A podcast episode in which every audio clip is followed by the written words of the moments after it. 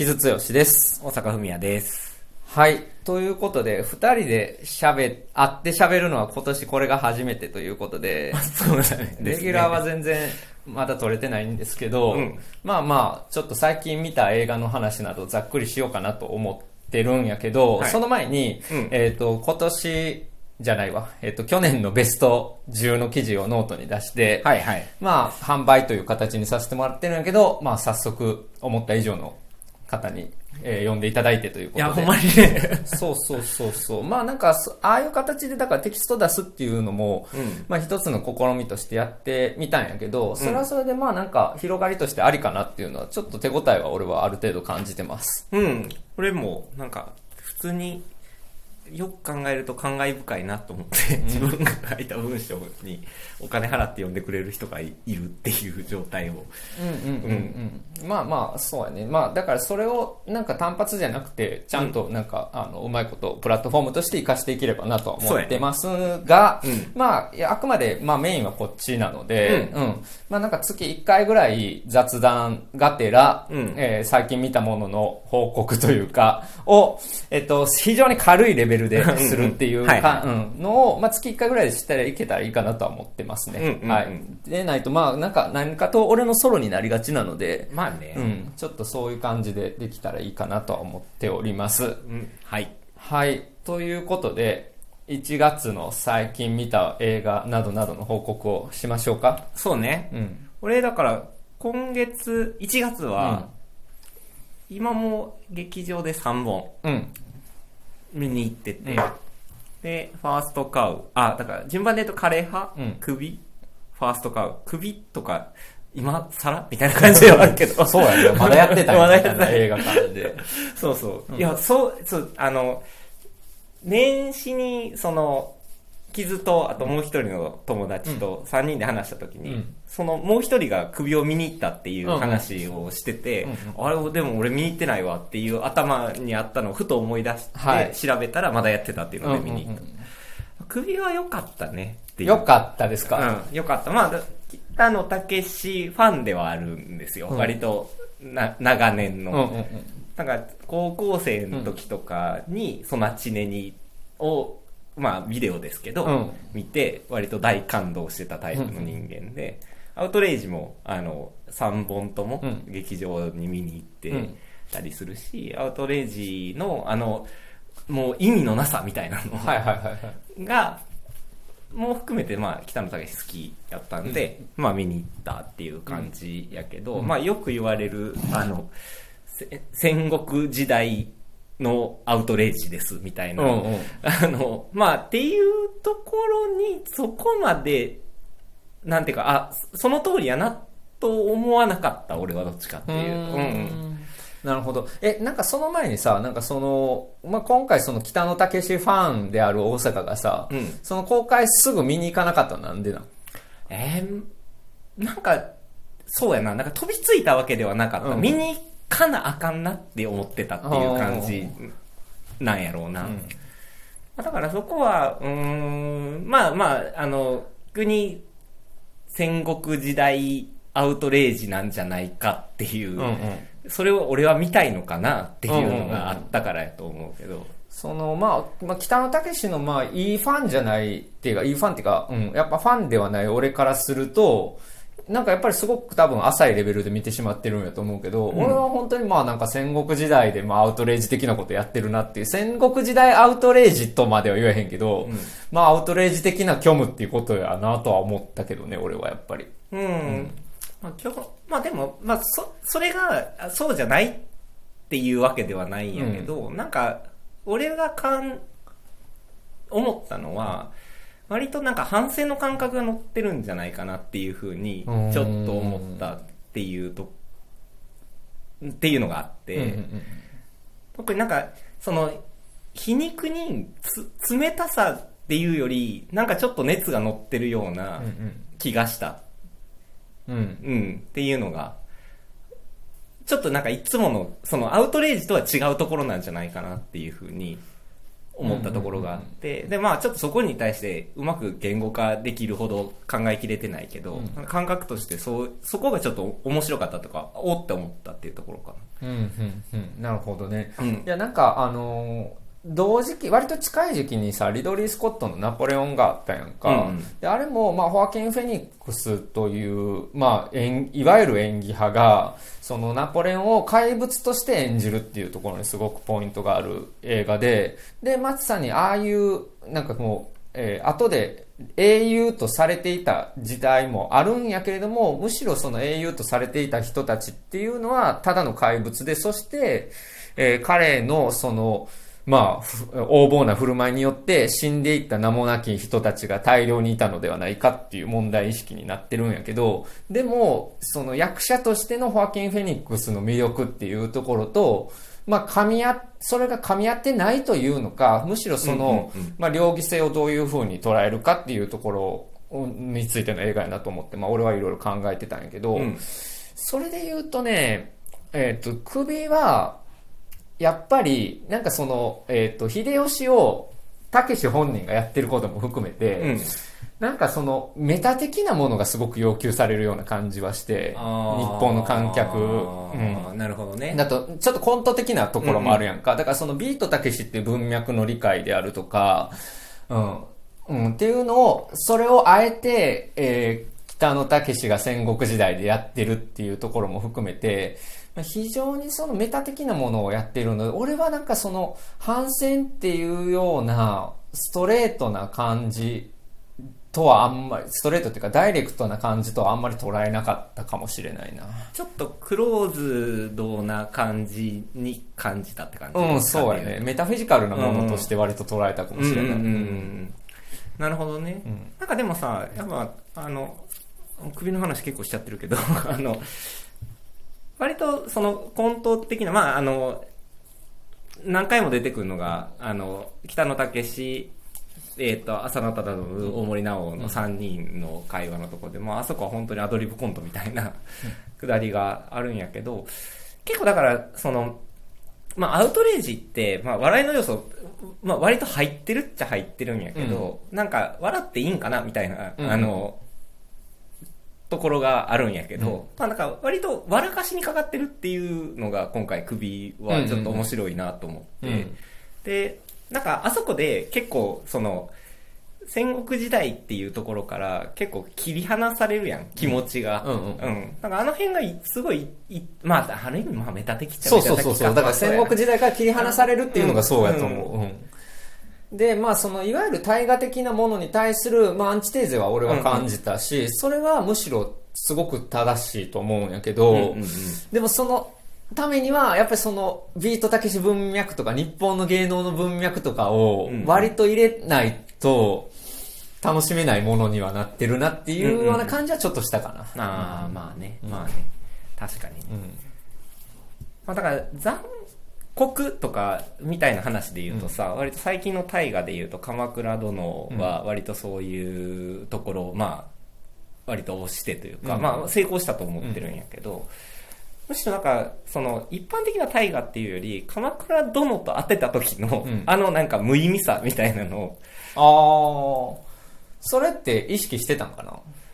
どうやろう、制作時期が多分、あの、並行してるっちゃ並行してると思うから、どこまで、まあうん、み意識してんのかっていうのはある。ちょっとシンククロしたみたいなところも、うん。まああるのかもしれないね。うん。っていうかまあそのいわゆるさやっぱりその時代物っていうのをさそのかつてヒーローとされてきた人たちをヒーローとして描くっていうことがそのナポレオンの話もそうやけど、うん。まあ今めちゃくちゃ難しいし、うん。うん。うん。むしろ、まあ、それは変えていかないといけないよね。でやっぱり日本ってさそれはなんかあまり批評的に変えられない傾向がすごくあると思うんやけど、うん。ようやくまあそれが変わってきたと言えるのかもしれないそういう意味では。まあ確かに。だまあ普通に現代の文脈で言うと戦争を主導した人間であって、あの、圧政を敷いた為政者だったりするわけやからね、うんうんそのヒーローと呼ばれそうそうそうそうそうっていうのは結構批評的にやるべきやとは思うんやけどやっとすると俺はやっぱりなんかもうちょっとそこに対するなんか熱意みたいなものを期待してしまう割と。ああ、もううんもうちょっと具体的なメッセージというか。いや、具体的じゃなくてもいいんやけど、なんかそのやっぱ虚無っていうのうんが、ああ、まあね。俺はね、ちょっと、距離は感じるかな。うんうん別にそれが悪いって言ってるんじゃなくて、自分とはちょっとやっぱり距離があるものやなと、思とは思ったけどね。なるほど。うん。なるほど。まあ、うん、そうね。だから俺はだから、その、まあ、虚無っていう、まあ、北野武らしさで、うんあの、あれを表現したところと、うんちょっとその、笑いっていうところを前面に出した、さらに前面に出したっていうところで、虚無にちょっとだけ意味が乗ってるような気がしたってあまあいうところがまあ、首の面白かったところかなっていうなるほど感じか。なるほど。うん。そう。だからまあ、そう。首、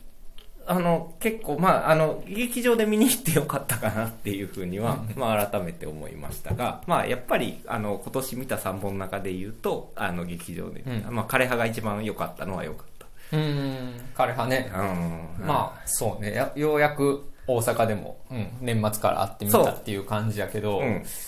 そうやな。なんかけ結構今回ヒットしてるらしいですよ。あそうなの？んあよかったなと思って。割と周り、周りっていうか会社の人らやけど、うんあの、ちらほら2、3人見たっていううん。人の話を聞いて、ちょっとまだ感想までは聞いてないんやけど、その方々って元からカウリスマキ知ってたりする感じ？いや、あし聞いてみたら知らんかった。だから、そううかうん、それで結構目に留まったんやな。だからまあ新しい観客とかも、うん、入ってるってことではあるよね。まああの、多分生活と映画聞いてくれてる人らでもあるかもしれんから、き傷が結構落ちてたからっていうのもあるかもしれへんけどっていうのもあるけどね。まあでも、あの、やっぱりカウリスマキの、あの、スタイルを、劇場でやっぱ久しぶりに見ると、うん。あの、まあいいよね、あの、グッとくるよねっていうところがあって、で、今回やっぱ劇場で見て、改めてあの、照明の美しさっていうのを、あの、やっぱ劇場で見ると、あの、すごいこう、目に留まるというか、そうだね。おおって思う。まあ照明と、まあ色彩よね。うん。色やっぱあそこ、やっぱ家とかテレビとかで見てるのと、やっぱこう、ビビットに来る感じが全然違うから、うんうん。やっぱあれは劇場、カウリスマキの映画を劇場で見たっていうのも、枯葉にフォーカスしなくてもっていうところがやっぱ映画館で見てよかったなっていうところをやったけど、まあだその、きその、まあ枯葉独自の話は傷がいろいろしてるから、俺が言うまでもないけど、うん。一番良かったシーン何やったかなって改めていろいろ考えたら、やっぱりあの、ラストの一個前の、うん。あの、真正面から、えっ、と、あ、ヒロインの人の名前忘れちゃったけど、えっ、と、の、えっ、と、真正面から撮って、ウィンクさせるところ。うんうんうんうん。あそこが、結構、ああいう、真正面からのさ、あの、バストショットみたいなのは、結構、カオリスマ焼き、重要なシーンで多用するけど、うんうんうんなんか、あそこでするウィンクがさ、すごい生々しかったというかさ、あの、なんか作られたもの、あの、カウリスマキ的な作られた絵からちょっと外れるもののようにちょっと思って、うん。なるほどね。うん。はいはいはい。うん。まあまあ、だから、表情があるし、そう。ん。まあ動きがあるしっていうことやね。なんかあそこがすごいこう、で、あそこから、で、最後のシシーンは、あの、すごくカウリスマキ的な。それさ、そこのさ、カウリスマキから外れるのが良いっていうのはなぜ？え、あー。的な様式から。まあ、外れるのがいいかどうかは別として、なんていうか、その、やっぱ様式を重視する人が、あえて入れた、その様式から外れるものっていうところに意味があるのかなって思ったし、すごく感覚的にもいいショットというかうん、やったから、なるほど。うん。なんかさ、枯葉ってさ、そういう意味で、なんかそのカウリスマキがその自分のスタイルにどこまでこだわり抜くのかみたいなことに、うん。ある意味迷い、迷いじゃないな、葛藤がある映画やとも思うんやん、これ結構。なるほどね。うん。その、まあだからそのさ、携帯電話を入れるときに、じゃあスマートフォンは入れるのかとか、うんうん。まあ入れてないんやけど、とか、まあインターネットカフェを入れるときうんに、どういう店をに出すのかとか、うんうん。すごくやっぱ葛藤があって、で、例えば、あの、そのウクラ、ロシアのウクライナ侵攻の話を入れるのも、今の話として入れるんやけど、それをやっぱりその、インターネットではなくラジオで伝えるとかうんうんうんう、んその自分の様式をどう守って、どう壊すかみたいなことは多分すごく考えてたと思うんやんか。うんうんだからその今の大阪の様式と、どこがずれてどこが外れるか、どこが、どこを守ってどこが外すかみたいな話って結構重要な気はしてて、かうんうんうんうん彼らに関しては。で、そういう意味では大阪はあえて外れるとこに割とグッと来たってことだよね。で、そうそう、だから、なるほどね。その、やっぱ、カウリスマキの様式美としての、やっぱあの、えっ、と、絵画的なショットで、それを支える照明みたいなところに、ずっと、やっぱ、う、う嬉しいわけやけど、うん。で、その中で最後になんかすごく、まあ、ある意味、意図的にずれるものっていうのが、ふと入ったっていうところに、まあなんか、あの、おっと思ったし、ここに意味を持たせてるところはあるんやろうなって思った。うんなんかそれは結構面白い話だよね、うん。なんか俺は彼派は割とどっちかというとやけど、守ったとこの方に割とグッときたんやんか。その気持ち,、まあね気持ちっていうところで言うと、その古さっていうものを、いわゆるそのノスタルジーではなくて、うんじゃあなぜこの様式を守るのかっていうことのプライドみたいなものをすごく感じたから、俺は。うんうんうん割とそこが結構俺は中心やったんやけど、なんか大阪の今のその話は確かになるほどなとは思ったかな。おうなるほどね。っていう文脈で見たけど、まあだからそういう意味ではカオリスマキですら、うん今後変わっていく可能性もあるし、うん、なんかその、うん、ちょっとかすかな印みたいなものは入っていた作品なのかもしれないね。うん。なんかそこがもしかしたらカオリスマキの、まあ無意識かもしれんけど、現代との接点みたいなところなんかもしれん。うん、えさ酒についてはどうでなやったんですか？え酒については？いや、まあ、あの、傷はびっくりしたって言ってたけど、うん。うんそうやな。まあ、うーん、なんか、ドラマの、なんていうか、なんかあそ、ドラマのためであって、あ俺の心に響くものではないと。と、ダメだこりゃ。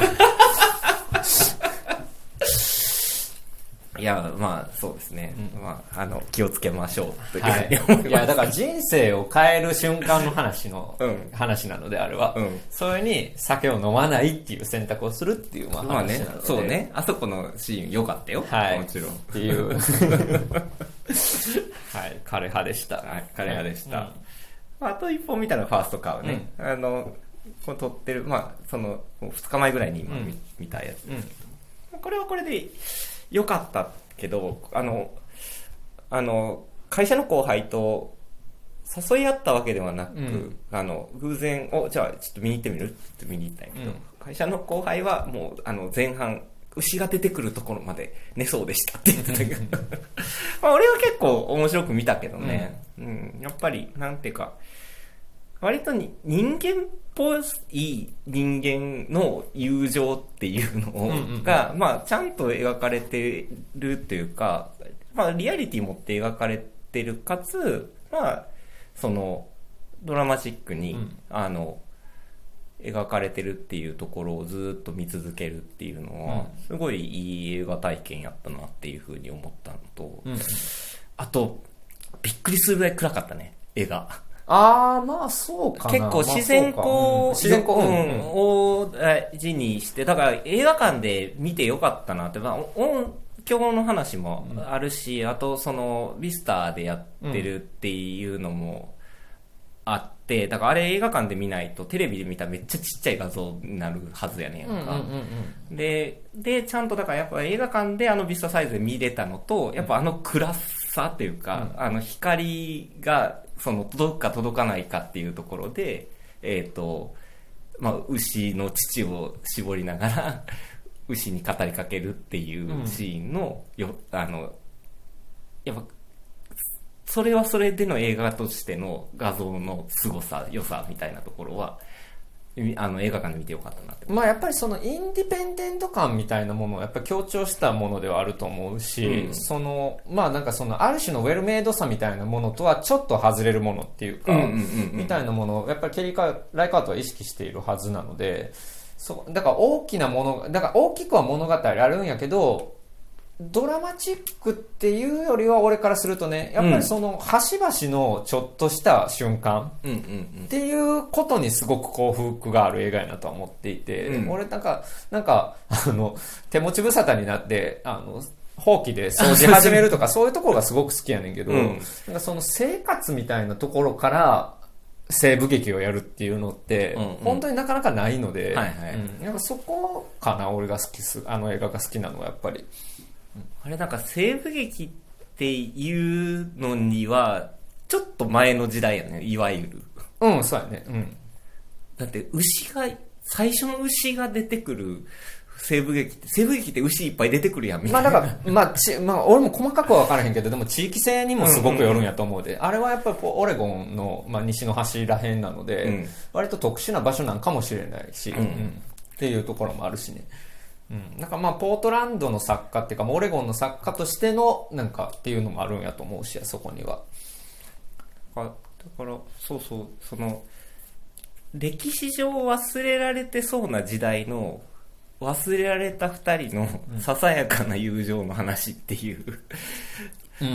ものではあるやん。そう、だからその友情に関してもさ、なんかその最初にさ、文言が出てくる割に、そんななんかめちゃくちゃ熱い友情みたいなことっていうよりは、もうちょっとなんか偶然の成り行きみたいな感じやんか。あ、そうそうそう。あれがすごく俺はね、わかるなと思うんやんか。うんうんうんなんかふとした瞬間に、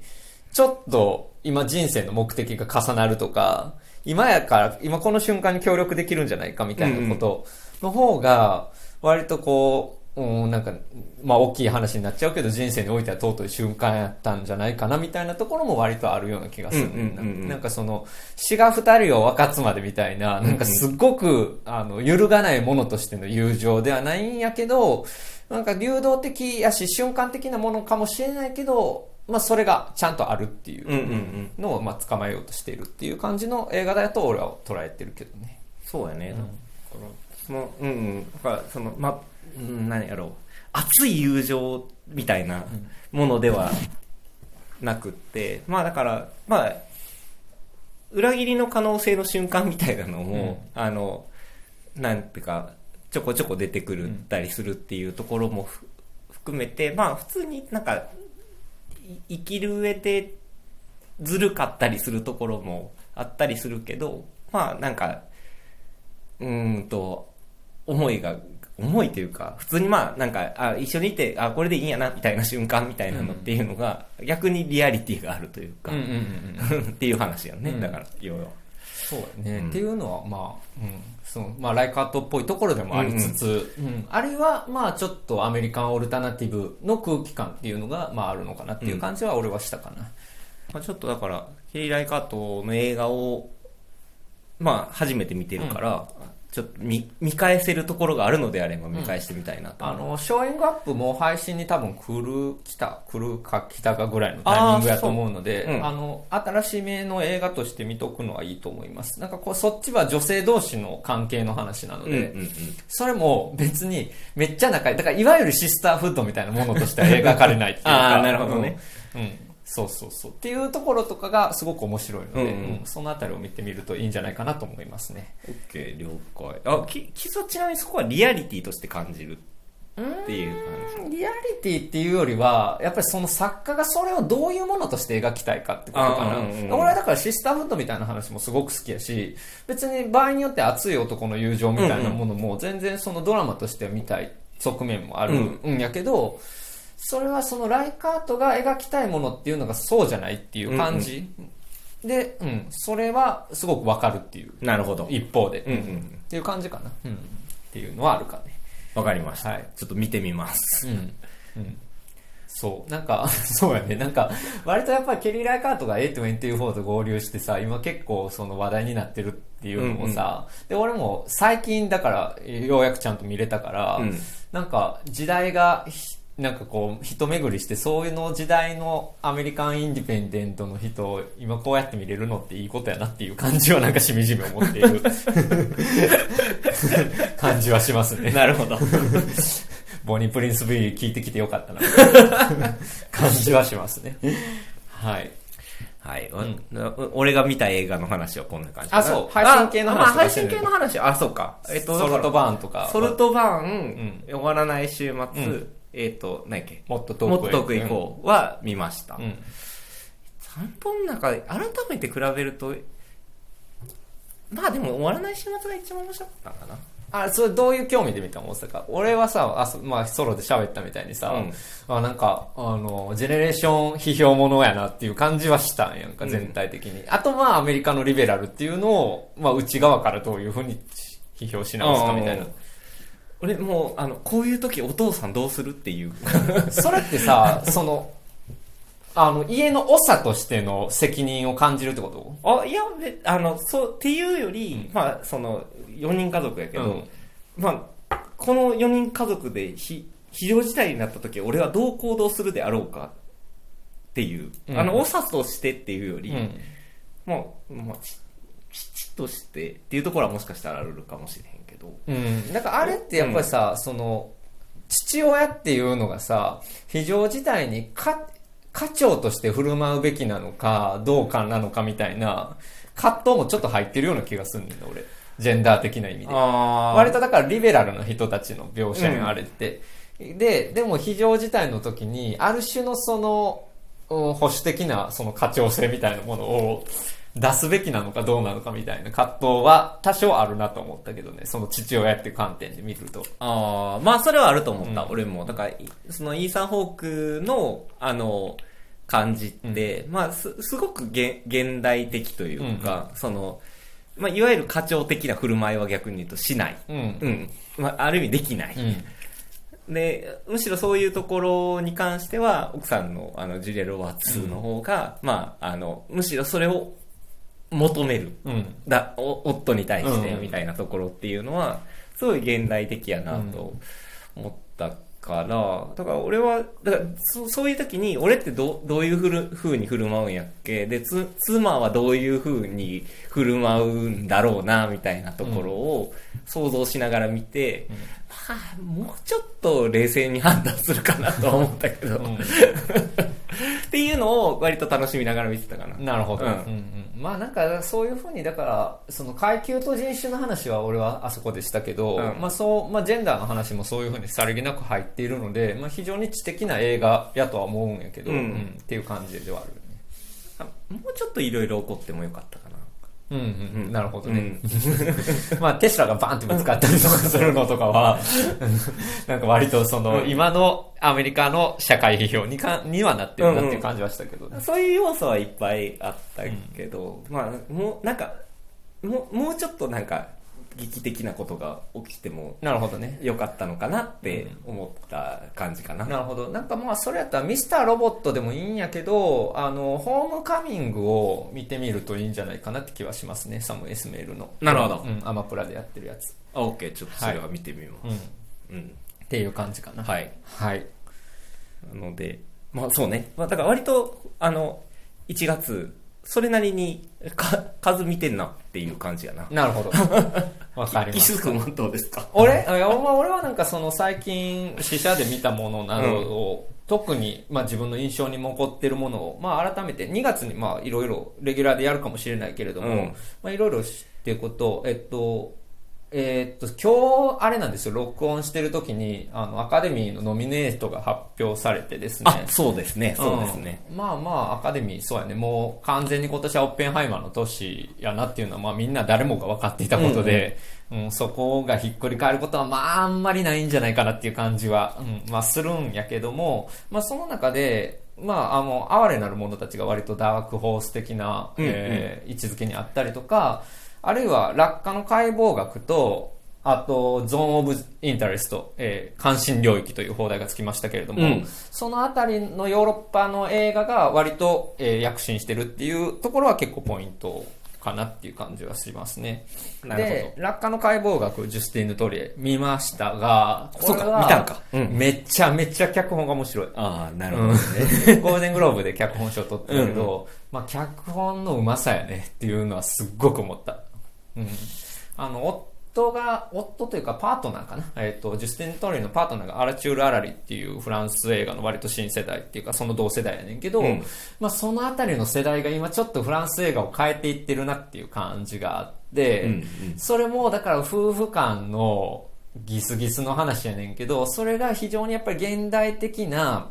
ジェンダーの話とかが非常にさりげなく入っている。うんうんで、法廷ものとしても非常に面白いっていうのもあって、まあこれは必見かなという感じはしますね。はいはい。はい、落下の解剖学。うん。うんで、あとは、えーっとですね、某は恐れているアリアスター。うんなもうな3時間。長いね。そう、だから落下の解剖学もさ、2時間半ぐらいかな、うんあって、で、某は恐れてるもあってさ、試写室でさ、あの、し知り合いにさ、もう最近の映画長すくないですかって話しかけられて、まあそうですよねって言って、いう話をしてたんやけど、で、某は恐れてる3時間なんですけど、で、まあ、本当にアメリカめちゃくちゃ予算かかって、で、アメリカではこけているの、あの、し工業的にはこけているので、まあなかなか A24 は厳しかったの、A24 はあの、アリアスターの暴走を止められへんかったんやなっていう感じは非常にするんやけど、俺は決して、なんかその、うーん、なんか成功した作品とも失敗した作品とも言いづらいというか、うもうなんか、うん、なんかあの長さみたいなものの混乱も含めての映画やし、うん、そうね。だから、ヘレディタリーみたいな完成度の高さみたいなものじゃないんやんか、やっぱり。うんうんうんうん。まあ、ミッドサマーも、ある種の混乱みたいなものはあるんやけど、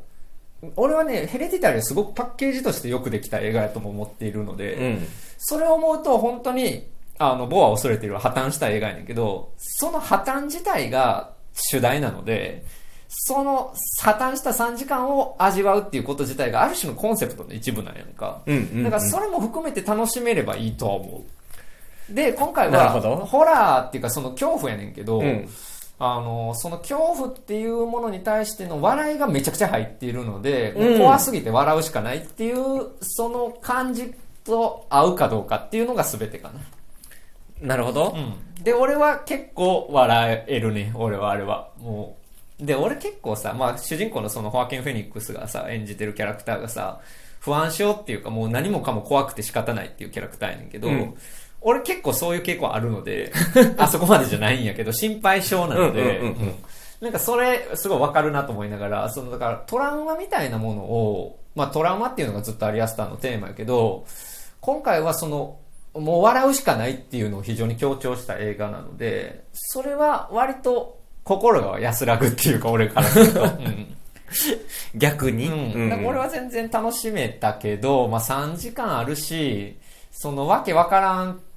かといえばわけわからんので、うんそうそう。それを楽しめる人は見に行って全然いいんじゃないかなって気はしますね。なるほど。で、途中アニメーションとかも出てくるんやけど、それに去年のその日本でもちょっと、えープチフィットした狼の家の、えーホアキン・コシーニャとクリストバル・レオンのコンビが参加していたりとかあ、そうなのね。するので、うんうんなんかそういう、うん、文脈が好きな人には結構ドンピシャかなって感じもするし。うーん、そこが合流してんねや。うんなんか結構今この瞬間じゃなくて割と時間経った時になんかカルト映画として再評価されるような気もするしね俺は、うんうんうん。まあ、だ逆に言うとアリアスターが今後、うん、さらにその作家として歩みを進められるかみたいなところはある、うんかな。だから哀れなる者たちとかはさそのヨルゴス・ランティモスっていう非常に、うん、エッジのある奇妙な映画を撮ってきた人がでもちゃんと世の中的にもパッケージとして出せるもの。奇妙なままでパッケージにもなっているみたいなものをガツンと作ってきて、まあ、今回アカデミー賞にもガツンと載ってるっていうものなので、まあ、そういう領域のアリアスターが今後いけるのであれば、帰って時間経った時に再評価されるタイプの映画かもしれない。なるほどっ。ていうところまで考えたっていうのが、まあ、棒は恐れているですね、私は。俺見に行った方がいいと思う。いや、わからん。なんか大阪、そのヘレディタリーとかもあんまりピンとこんかったって感じやんな。いや、ピンとこんかったわけじゃなくて、あそうあの、す、すごい怖かったのよ。でも、あの、良かったよ。うんうん。ピン、ピンときたよ、逆に。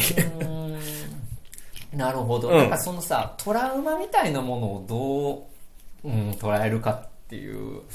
あれ、まあ難しいな、その、ボバ恐れてる見てたらさ、うんちょっとアリアスターとお母さんの関係どうなっとんねんって、やっぱり下世話な興味が湧いてしまう。まあそれくらい母親が怖いっていう映画やねんけど、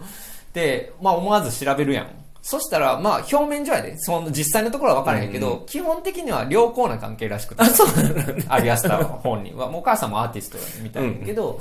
で、でも、自分はそのアートのプロジェクトとしてああくまで撮りたいと。うんその個人的なトラウマを解消するためにやってるとかではないという感じらしくてさ、それって逆にちょっとなんか怖いなっていうか、なんかいろんなねじれを感じる。そうそうそうそう、アリアスターの狂気を感じるので、なんかそういう意味ではすごくやっぱり作家としてすごく得意な人やなっていう感じは、うんなんか改めてしたので、なるほど。まあそういうものをどう捉えるかやでな。まあ、今の話を聞いて、あの、興味は湧いてはいる。うんうん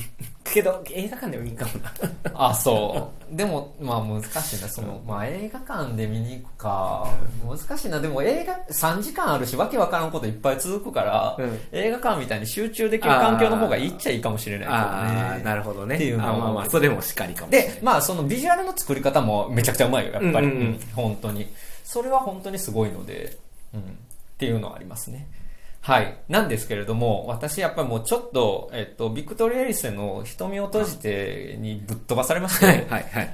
本当にすごかったね、やっぱり。なんか、なんかある種のさ、やっぱりその、映画をなな本当に佳作の人やから、うん。撮らなかったことで伝説化してるみたいなところもビクトリエルセってでもあるんやけど、うんうんうん。まあ、キネジュンの80年代ベスト映画とかに選ばれたりとかしてるのを見るとやっぱりそういう側面ってあるんやけどでもすごいってなったのと まあちょっと俺があの思い入れたるタイプの話ではありすぎるっていうのもあるかもしどうれない。いうこと？まあ老いについての話なんですよ。はいはい。うん、その、うん、そうですね。ああまあ、まあ、ある種のアーティスト、あるいは一人の男性っていうことが置いていくことについて、うんうん。で、人生の過去と向き合った時に、まあ何が起こるかっていう話やねんけど、うん、っていう、まあこれもまたいずれしようかまあまなっていうあまあ話はしてるんやけど、本当にすごい映画なので、はい。これはちょっと見に行ってほしい、多くの人に見に行ってほしいなっていう感じはすごくしましたね。これもエリスは。これも見見に行こうと思います。で、まあ、はい再三言ってるけど、えっ、と、ミツバチのささやきとエルスールの再上映も2月2日からあるので、うん僕も全部見に行こうかなと思ってます、うん映画館に。うん今回、改めて。関西でもやるのね。かもちろん、うん全国でやります、うん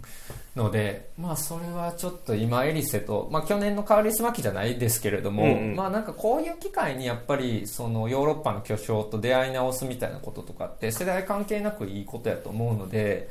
まあ、落下の解剖学みたいに新しい世代の新しい映画っていうものを見つつ、まあ、巨匠の過去にも触れるっていうのは同時にできるっていうのはまあいいことやなと思いますね。この2月いいですね。はい、うんっていう感じなんで、まあ、2月はそのあたりかな俺の、まあ、特におすすめしたいあたりは、うんうん。うんまあ、あとはストップメイキングセンスは、まあ、試写で一応見て、まあ、映像クリアになってるから、ディテールがより分かっていいなとか思ったりはしてたんやけどやっぱり iMAX の試写で見た人たちはあの俺は iMAX じゃない試写やったんやけど、うん iMAX の試写見た人たちは本当にもうすごいって言ってるので、まあ、iMAX で見たいなとは思ってますねあ、なるほどね。はい。っていう感じかな。まあ、だからそのあたりを、えーっと、生活と映画ではプッシュしていこうかなと思ってます。ははい。っていう感じうんです。とりあえず瞳を閉じて、と、まあ、アレナの者たちは、とりあえず最優先で、うんあの、見に行こうかなと思ってます。はいはいはい。そうやね。はい。っていう感じか。で、ドラマは、えーっと、ファーゴ5、はいはいはい。シーズン5を、うんうん。うん見終わったところで、まあ非常に今回評判が良くて、俺も面白かったですね。もう主人公のそのキーリー、あの、テッド・ラッソのキーリーをやってた、えージュノ・テンプル。うんうんうん。が非常に良かったですし、まあ、今回は明確にフェミニズムというか、まあ、夫に虐待を受けてた、まあ、サバイバーの女性の話、うん。うんになってるんやけどそこのフェミニズムの文脈が分かりにくくはないんやんか、うん。やっぱり非常にその割と明快な、うんうんうん。えーストーリーテリングになっているのでそこは結構ポイントかなって気はしますね、まあ、ただ、まあ、俺はちょっとファーゴ的なグーイね。グーワのグーイ、うんうん。グーイがググッと出てくるところはちょっと苦手なんですけどまあまあそこも含めてファーゴ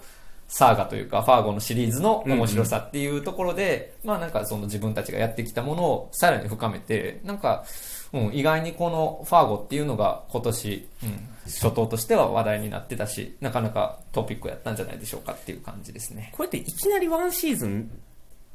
見ても面白いの？全然いいと思うよ。あそうなんや。ごシーズン5から見てもいいと思う。一応緩いつながりはあるし、うん。そのシーズン1から見ていくことによってなぜこうなってるかとかは分かり分かる部分もあるんやけどまあ別に全部見るのは大変やからうんうん。うん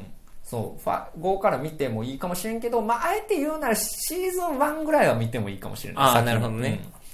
そうシーズン1はそのビリー・ボブ・ソーントンとかの、うんうんうんうんあの、まあなんかちょっと人間離れしてるキャラクターとかが、を見てると、あ、これがファーゴのトーンマナーなんやなっていう感じが、まあすごくわかるので。なるほどね、だからそれは把握した上でやったらちょっと飛びで見てもいいかもしれないなってそういう感じ。だね、ううん。ん。っていう感じはするかな。はい。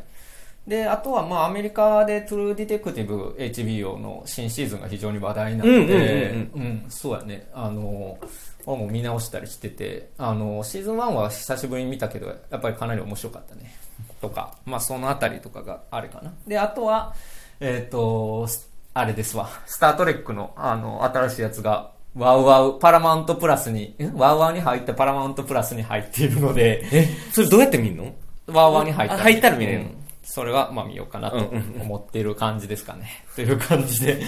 もう相変わらずヒーヒー言ってますけれども、まあそんな感じやけど、まあ基本的に2月は割と明確にお勧めしたいのは割とあるっていう感じかな、俺は。はいはいうんはい。っていう感じの、まあ映画情報でした。っていう感じで、結構長く喋ったそうやね。で、ここから本当にどうでもいい話してもいいあどうぞ俺さ、あの、まあ私たち今年40歳になる年じゃないですか。あそうです、うん。で、この前、人生で初めてデスメタルのライブに行ったんですよ。そうなの？どうして？彼氏が、あの、アメリカ出身のオタクの、あの、メタル好きの、うんうんあの、オタクなので、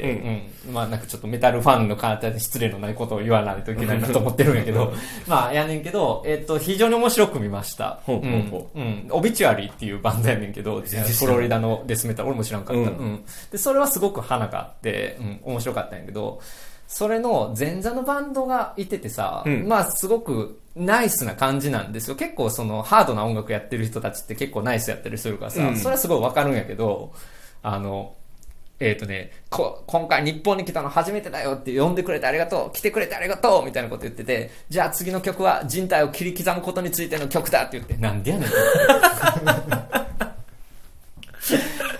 っていうのをすごく思っあ面白かったんやけど、でもその時にやっぱりその人体を切り刻むとか、そういうことを、で、想像することによって発散される人間への憎しみとかさ、うん。鬱屈した感情みたいなものがさ、やっぱある種のそのデスメタルとかが受け皿になってるんやろうなっていうのはさ、うんうん冷静に考えてたんやけど、うん俺そんな感情あんまないなと思ったんやんか。えそんな感じ俺もないよあ、そう。で、そんな感情ない自分をつまんないなと思ったっていう。つまんねえな、俺と思って。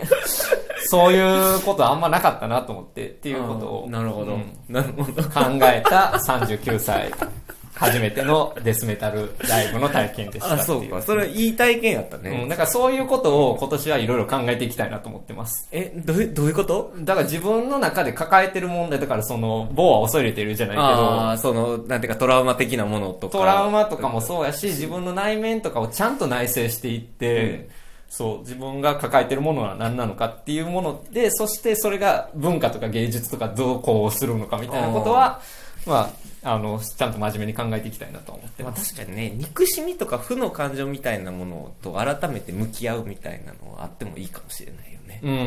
うん。で、なんかまあ、その棒は恐れているじゃないけど、そういうものが今ちょっと来てる感じもあるしね。うんそうそう。憎しみとどう向き合うかみたいなこととかをね。はい、っていう感じでした。はい大阪今年はの目標は何ですか？今年の目標は、うん。うん落ち着いて仕事をするっていう。仕事のことばっかりやな。いやまあでもいやじゃあ落ち着いてものを考えるっていうのかな、ん。どっちかっていうと。いや、っていうか、そ、それよりも、俺が大阪の今年の抱負決めてあげるわ。え酒やめろとか言うんやいや、だから休館日を作る。ですね。はーい